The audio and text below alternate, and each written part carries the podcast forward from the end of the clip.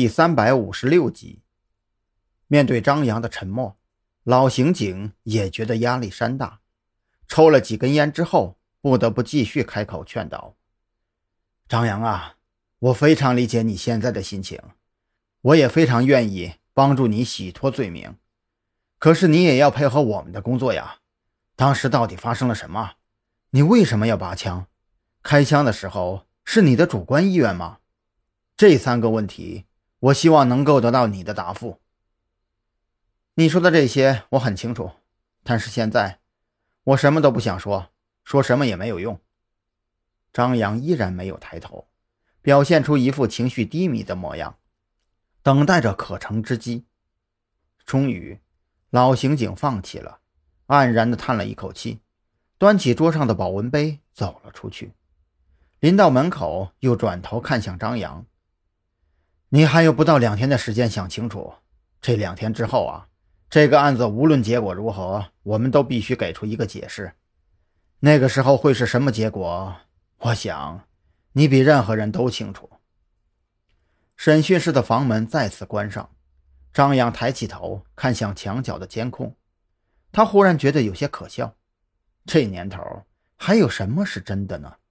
就连监控拍到的、亲眼看到的。都有可能是假象。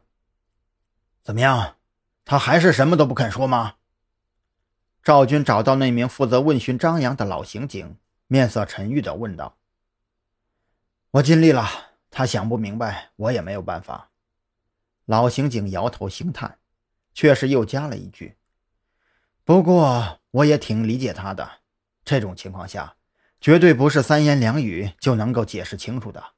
监控。”手枪上的指纹，所有的证据链都指向张扬开枪杀人，这几乎已经成了一个定局。他说与不说，对结果的影响并不大。赵军也沉默了。老刑警说的这些，他何尝不清楚呢？可张扬是他的兵啊，自己的兵被人陷害，身陷牢狱，自己却什么都做不了，什么都改变不了。这种感觉让他想要发狂。别在屋里抽烟了，搞得跟被人扔了烟雾弹似的。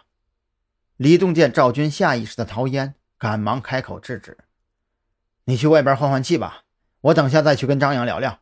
我们还有三十多个小时的时间，或许还来得及。”赵军摇头苦笑，将烟盒放回口袋，朝着会议室的方向走去。他的烦躁已经不是抽烟能够缓解的了。李栋看着赵军的背影，心里忽的一酸，这让他想起了当年自己还是个小警察的时候，赵军也曾经因为他如此烦躁过无数次。当李栋再次推开审讯室房门，张扬已经连抬头看看是谁的兴趣都没有了。他不在乎来的是谁，反正结果都是一样。自己说什么也都是白搭，对方说什么也都是瞎扯。张扬，你这样下去可不行啊！我们在外面开会讨论怎么给你洗脱罪名，你倒是好，稳坐钓鱼台了。要不我给你弄张席梦思软床，让你住得更舒服点儿。李栋气不打一处来，他觉得这货简直就是个榆木疙瘩，随便说点什么。让自己有理由延长调查期也好啊，李队，该干嘛干嘛吧。常在河边走，哪有不湿鞋的？这次我认栽了。张扬的语气很是平淡，平淡到让李栋听出了一身鸡皮疙瘩。你想干什么呀？我告诉你啊，别做傻事。李栋不由得眉头一皱，他可不认为张扬的性格会如此轻易认命。要知道，眼前这货可是为了女友跳楼的事儿，把整个警校都折腾得鸡犬不宁啊！